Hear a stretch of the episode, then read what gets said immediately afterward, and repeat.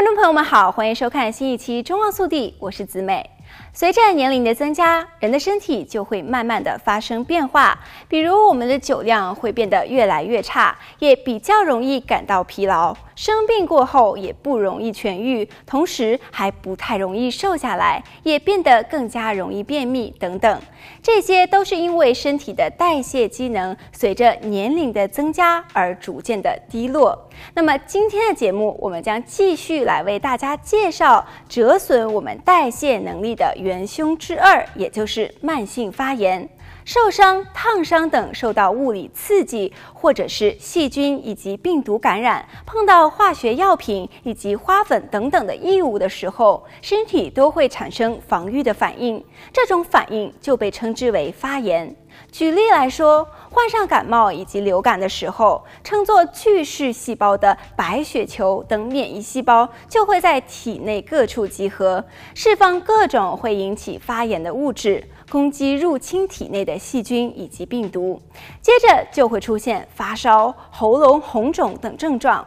发炎可以说是体内免疫细胞战斗的证据。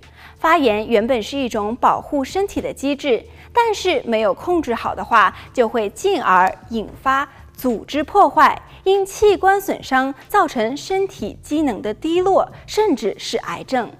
发炎可以分为急性发炎以及慢性发炎。急性发炎的过程速度非常快，症状从数日至最长数周为止。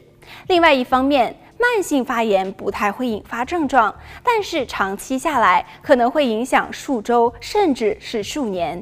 急性发炎大多数会伴随着疼痛，可以马上进行处置。但是慢性发炎的初期通常是感觉不到症状的。当身体持续地释放促炎性细胞因子时，它们会随着血液及体液被运往身体的各处。接着，促炎性细胞因子被运送到的地方，就会引起新的发炎症状，导致各种器官发炎、机能衰退。除此之外，常常伴随着慢性发炎产生的，还有一些我们常常听到的疾病，比如说是花粉症、气喘、异位性皮肤炎等等过敏性疾病，以及类风湿性关节炎等自体免疫性疾病。好了，本期节目到这里就结束了。祝大家身体健康，我们下期再见。